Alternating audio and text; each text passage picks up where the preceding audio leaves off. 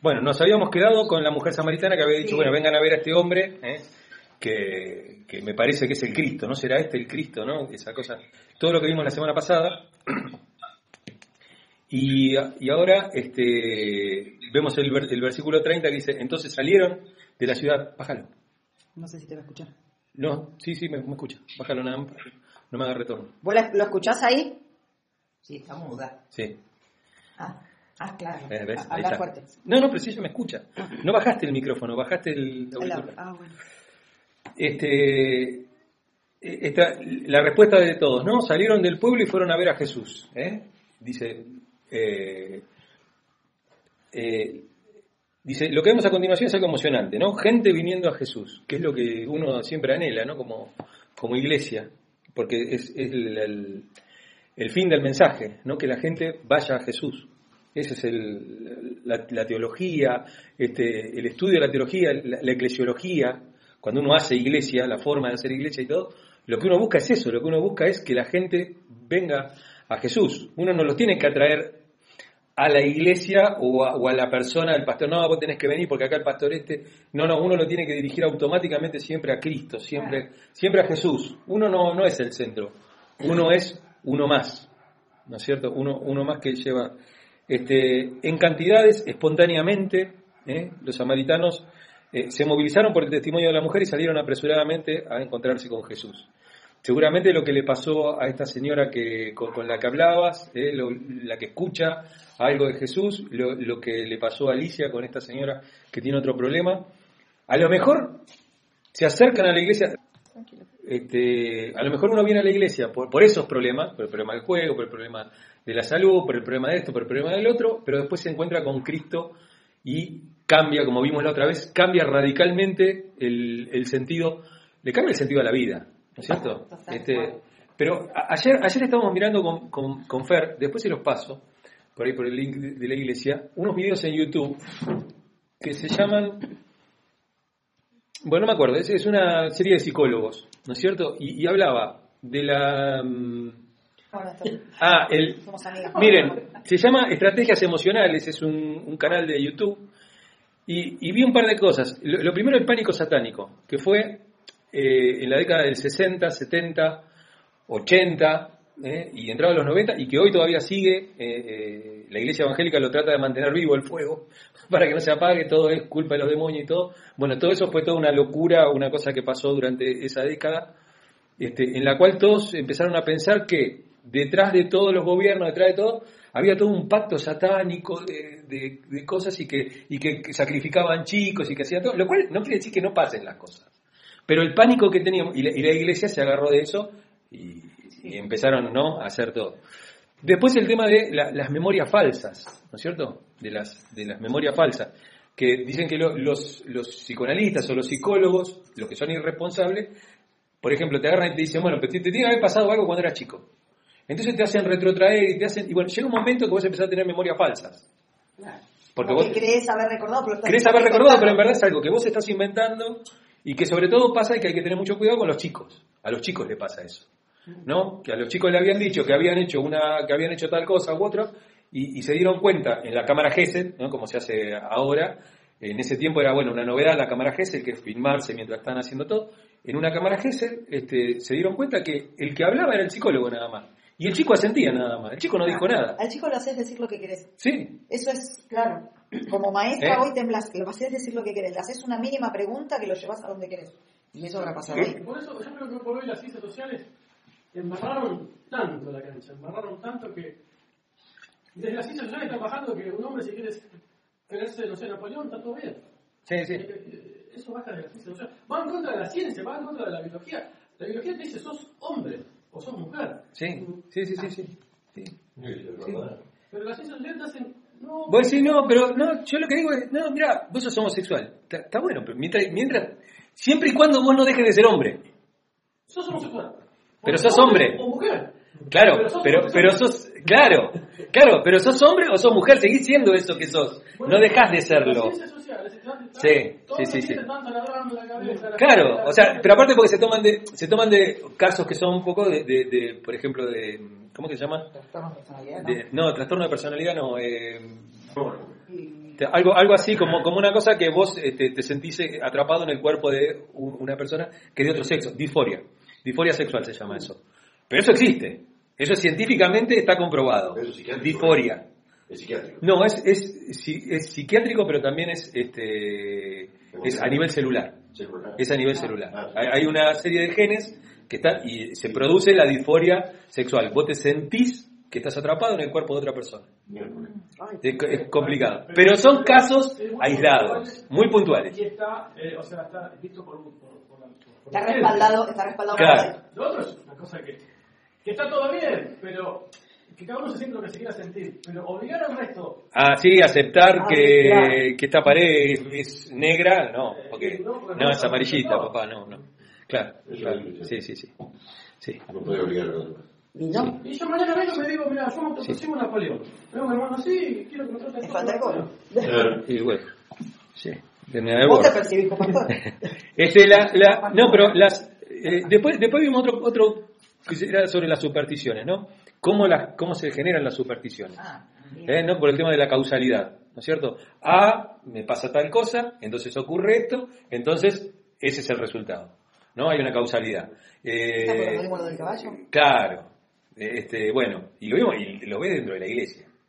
Dentro de la iglesia se ve muchísimo. Y después, ahora estábamos mirando homofobia y terapia de conversión a principio del ciclo, eh, de- del siglo XX, ¿no? Y, y bueno, y ahí también cuentan la historia del, del- recomiendo la película, que se llama Enigma, ¿eh? Del- de la del, del tipo que, que era matemático y que descubrió la máquina, cómo descifrar la máquina enigma de los alemanes. Y de ahí, de ahí se, se ganaron como 5 o 6 años de guerra, o sea, se, se re- redujeron como 5 o 6 años de guerra porque no podían descubrir eh, el- la forma. Trabaja este la Eh, es impresionante la película. La historia.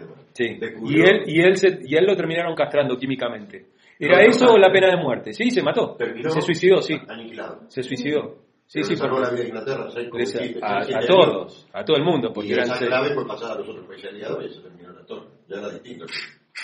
Bueno, pero ¿por qué estábamos hablando de esto? Ah, porque una persona viene con, viene con otras, con, otros, este, movilizada por otras cosas de su vida, no viene movilizado por Cristo, viene movilizado por otras cosas de su vida. Y después, cuando viene acá, se encuentra con, eh, con el Cristo vivo, como decíamos, ¿no? Hoy estaba editando los, los videos de, de- ¿no? Este, bueno, ¿qué buscamos? ¿Un hombre muerto o un Dios vivo? ¿No es cierto? ¿Es, es un hombre muerto en una cruz o es un Dios vivo? Eh, ¿Buscamos una letra muerta en la palabra de Dios o buscamos una palabra viva? Y cuando digo viva quiere decir que una palabra que tiene el poder para hacer cambiar. ¿no? La palabra muerta no tiene el poder de nada, absolutamente de nada. Pero una palabra viva es una palabra que, como dice, como dice en de sí misma la palabra, la palabra es viva y eficaz, ¿eh? es edificante y es más cortante que espada de dos filos y que penetra hasta lo profundo del alma. Y cuando dice lo profundo del alma, habla de los tuétanos, ¿no? del, del tuétano del hueso, ahí al, fondo de todo, ¿eh? y, y- y lo que nos hace ver, nos abre los ojos y nos hace ver nuestras verdaderas necesidades. Y nos damos cuenta que la mayoría de las cosas por las cuales nosotros decíamos, este, y yo no estoy bien, a mí me hace falta esto, me hace falta el otro, realmente no lo necesitábamos, pero nos hace descubrir a su vez nuevas necesidades, nuevas necesidades que tienen que ver más con, con esto, ¿no? Con, con, ver realmente lo, lo, que hay. Ah, no me acuerdo quién me dijo el otro día algo sobre los profetas o algo así. Me, dijo, no, porque los profetas, que, el, que dice que ven el futuro, todo. Le digo, no, un profeta no es alguien que ve el futuro. El profeta es alguien que ve el presente. Y que ve lo que otros no pueden ver en el presente. ¿Eh? Eh, hay paz, hay paz y no hay paz, dice Dios, ¿no? Dice, vienen los profetas, los falsos profetas, y dicen, hay paz, hay paz, hay paz y no hay paz. Y, está todo mal. Y uno dice, y está todo bien y, viene el profeta y te dice, no, está mal, las cosas están mal. Y hay que cambiar esto, hay que cambiar el otro, y uno piensa a lo mejor que está haciendo bien. Por eso necesitamos mucho más profetas dentro de la iglesia. Pero verdaderos profetas. Para falsos profetas hay pase dulce. El verdadero profeta es el único que predica la palabra. Sí, por eso, por eso todos dicen, este, no, porque yo voy acá al ministerio porque el ministerio acá es profético y apostólico. Y, por ejemplo, mi ministerio es profético y apostólico. Yo estoy haciendo, estoy dando la palabra profética ¿no? que es la palabra de, Cristo, la palabra de Dios, que es la, la profecía más segura que hay, dice Pedro, ¿no es cierto? Este, y la cual nos puede hacer cambiar la vida. Y aparte es algo apostólico, como hablábamos la otra vez. No es algo que a mí se me ocurrió, sino que es algo que los apóstoles vivieron en carne propia, que, Cristo se les apareció a ellos, se les apareció a más de 500, después, y eso dieron su vida, ¿eh? Eh, eh, dando testimonio de que Cristo había resucitado. Entonces, eso es auténtico, eso es profético y eso es apostólico.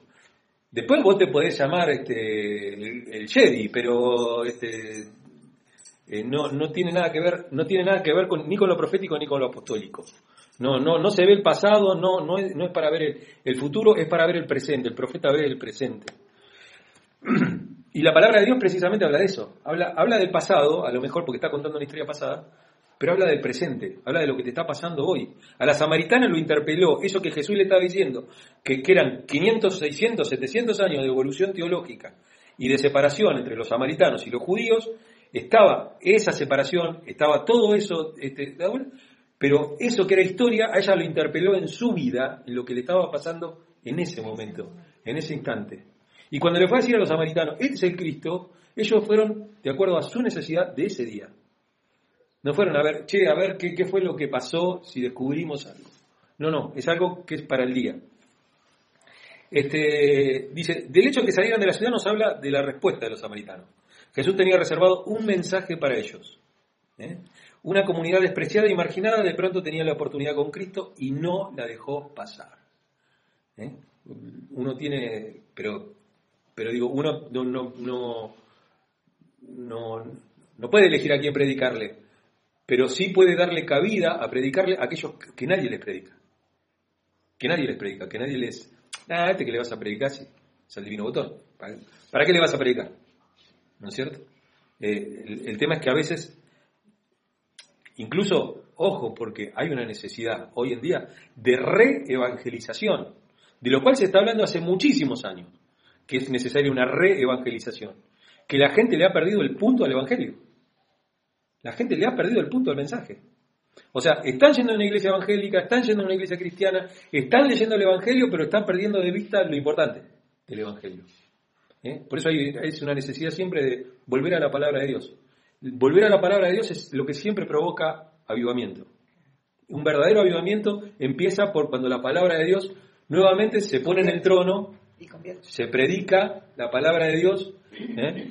Eh, como el, el- hay una serie que está ahí puesta que es este, el, el verdadero avivamiento, que es en Nehemías 8, ¿no? Este, cuando Esdras abre las escrituras delante de todo el pueblo y todo el pueblo de repente empieza a escuchar la verdadera palabra de Dios y se dejan de escuchar pavadas que hablaban los sacerdotes, que hablaban todos, que estaban afuera, que, que ya la palabra de Dios no se predicaba y de repente la gente se puso a llorar toda porque no podía creer lo errado que estaban. Y de repente la gente se empezó a convertir. O sea, y eso no fue, no, es que le estaba predicando a los, a los de Babilonia, le estaba predicando al pueblo judío, pero estaba tan perdido, ¿no es cierto?, que tuvieron que volver a reevangelizar. Y la iglesia muchas veces se ha reevangelizado. O sea, la reforma protestante es eso, es una reevangelización. Nuevamente. Bueno, eh, los desencuentros de los ciclos quedaban atrás. Aquel que había venido para reconciliar consigo todas las cosas, Colosenses 1.20, ¿no? Este, Dios decidió reconciliar a todo ¿eh? con, con él mismo por medio de Cristo. Eh, la respuesta de los samaritanos es que es la de quienes descubren a Jesucristo, salir, movilizarse, acercarse a verlo, a escuchar su mensaje, a recibir su bendición. Hay gente que no quiere salir, que prefieren quedarse en Samaria, quedarse en sus tradiciones, sus costumbres, su religión. ¿No es cierto? Pasa, pasa. Y, y por eso hablo de reevangelización también, porque a veces uno dice, bueno, no, pero yo soy católico, y nadie te está pidiendo que deje de ser católico. Nadie está pidiendo eso. Este, pero, pero sí darle una mirada distinta a las cosas. ¿no? A la espiritualidad. ¿No es cierto? Nosotros pues somos muy fanáticos de, la, de, lo, dogmático y de que, bueno, pero si viene se tiene que bautizar de vuelta porque... Bueno, ¿no? Uno se vuelve anabaptista, ¿no es cierto? Los que se bautizan dos veces. Pero digo, por ejemplo, eh, si viene, viene, si viene un católico ¿no es cierto? Y dice, no, pero yo de chico fui bautizado. Y cree en ese bautismo como... Y cree en ese bautismo como el bautismo de, de, de, a ver, uno que le dice, te tenés que bautizar de vuelta. Claro. Uno le va a hacer bautizar de vuelta. Ahora yo pregunto, si viene un, eh, un presbiteriano, ¿lo hacemos bautizarse de vuelta? La palabra dice si creyere si fuera bautizado, o sea que tiene que tener conciencia cuando se bautizó. Esa sería la única pauta. ¿Tuviste conciencia cuando lo hiciste? Porque según la teología del pacto, no. Si vamos a la teología del pacto, que es la que utiliza la iglesia, este, eh, que hoy recién lo dije, presbiteriana, no, porque, porque ¿cuál es la señal del pacto en, en, en los judíos? Circuncisión La circuncisión. ¿Cuándo se hacía la circuncisión? a los ocho. Al octavo día. ¿Por qué no se podría bautizar de, de chiquito un chico si se bautiza por, los fe, por Porque la no fe de los estamos padres? bajo esa Por la fe de los padres. Pero, el- ese momento. pero ¿cuál es la señal del pacto de- del Antiguo Testamento y cuál es la señal del pacto del Nuevo Testamento? Por eso, pero, pero no estamos bajo ese pacto, estamos bajo el pacto este nuevo, la gracia. El que creyera y fuera bautizado, tenés que tener conciencia. O sea, tenés que ser de propia voluntad, no importa la edad. Lo que yo no estoy de acuerdo es que, como iba, iba- yo iba a la iglesia, así, hasta que no cumplían los 12 no se podían bautizar. Se suponía que ahí entraba ya la... Un chico, por más chiquito que sabe, sabe cuál es el mal y cuál es el bien. O sea, sabe, esto no se toca, esto no, Sí, no. claro, y bueno, va y lo hace de mal lo que es. Pero no un bebé, pero no un Eh, bebé, ¿Eh? pero no un bebé. Pero uno se bautiza, pero en ese caso se bautiza por la fe de los padres. Por la fe de los padres. Después, si vos seguís o no seguís en el camino, es otro tema. Claro. Te podés bautizar a los 12 y después no venir nunca más a la iglesia. ¿Y cuál, qué es lo que cambió la decisión? Que el chico Nada. supo.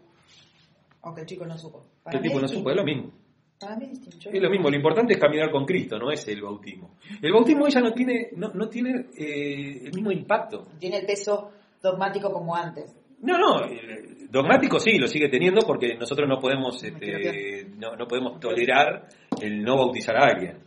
Pero, pero digo, el- no, no tiene el peso, eh, el, el, eh, el peso en la persona y en, y en el testimonio que tenía cuando se bautizaban en la época de Jesús. Ba- Bautizarte en la época de Jesús era dejar de ser del pueblo, que todo te den vuelta a la cara, que tu familia te desherede, eh, ser un paria de la vida y unirte a esa iglesia que recién estás conociendo.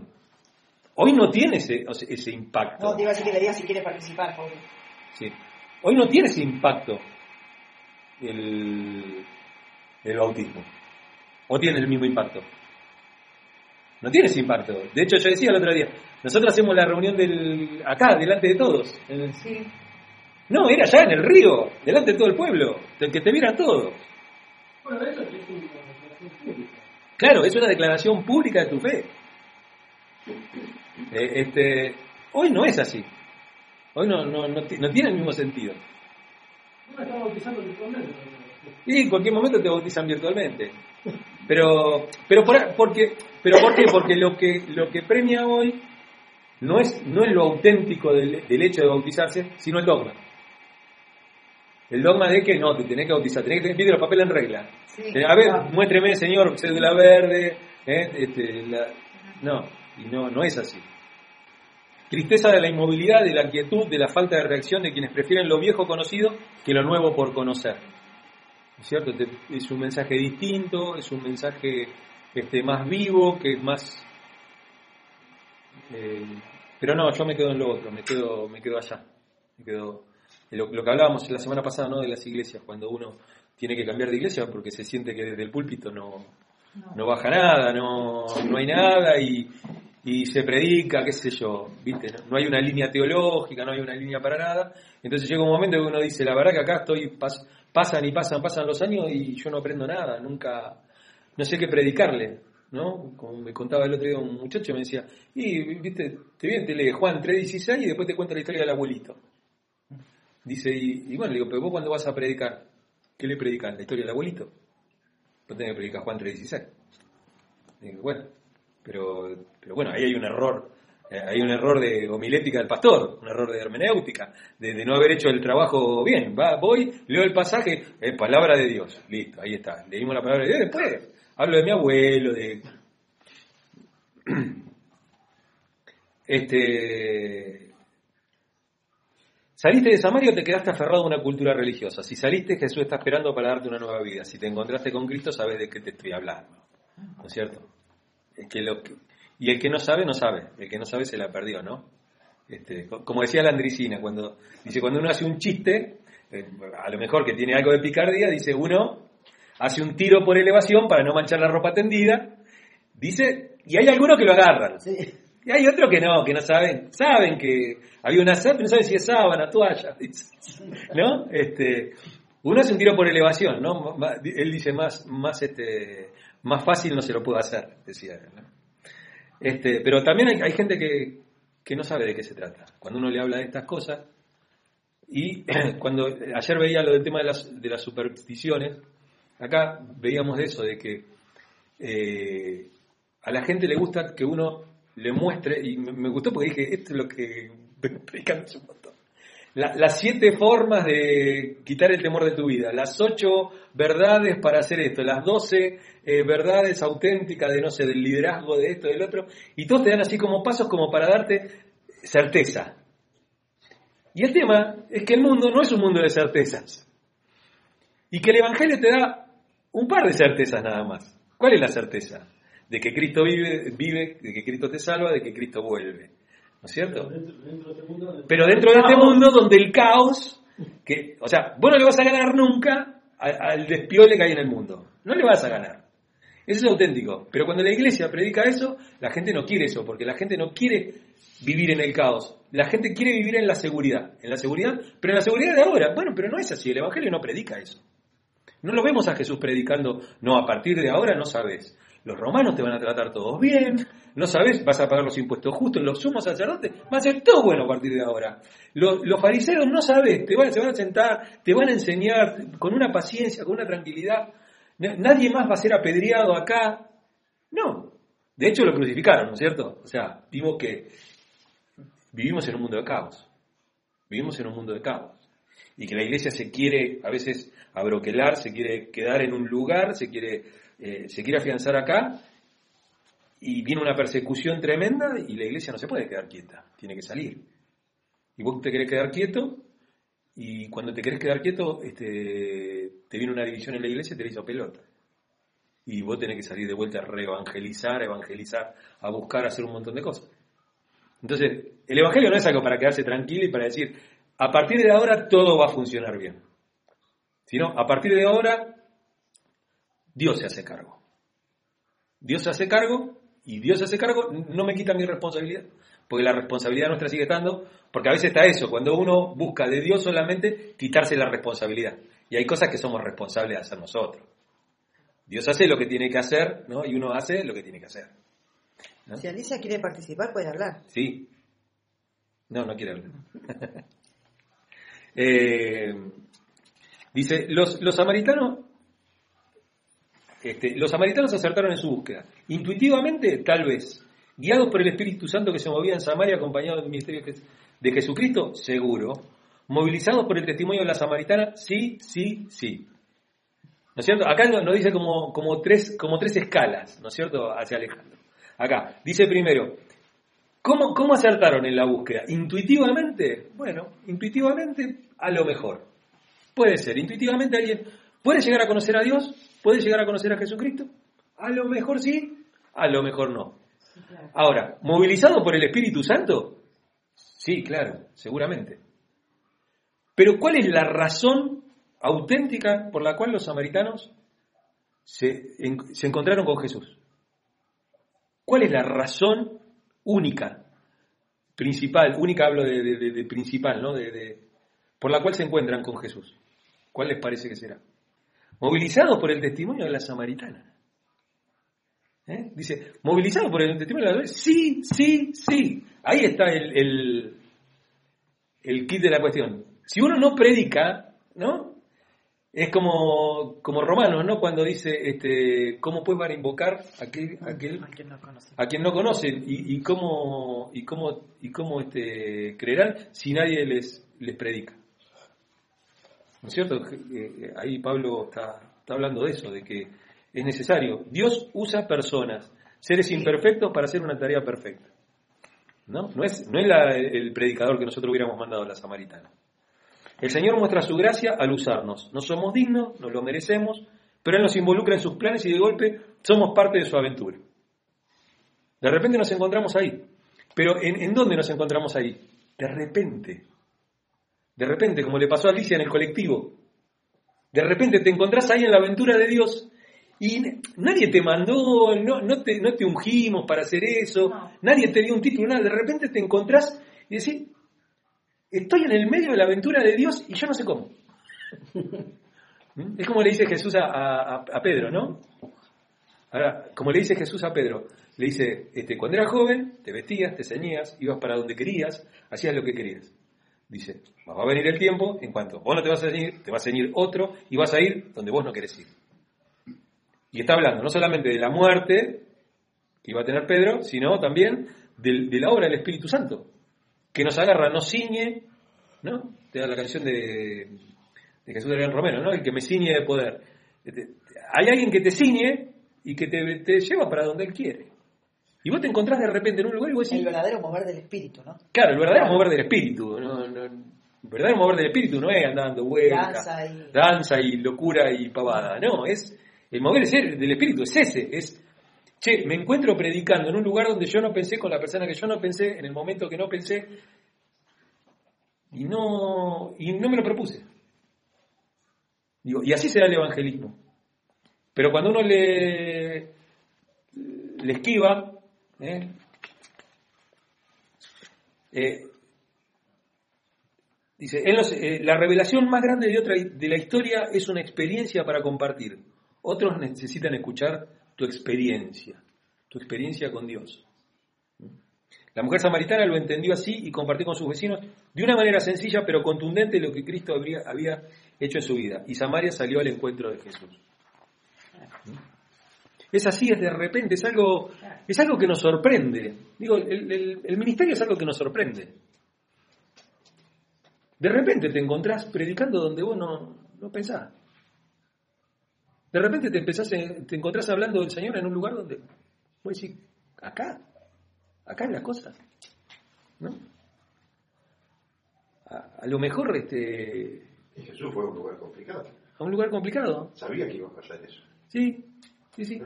Pero, pero bueno, después vamos, seguramente vamos a ver lo que pasó después con los discípulos que "Va, vamos a comer, qué sé yo, le- le- no le importaba nada, los tipos estaban en otra. Ojo que nos puede pasar eso, ¿eh?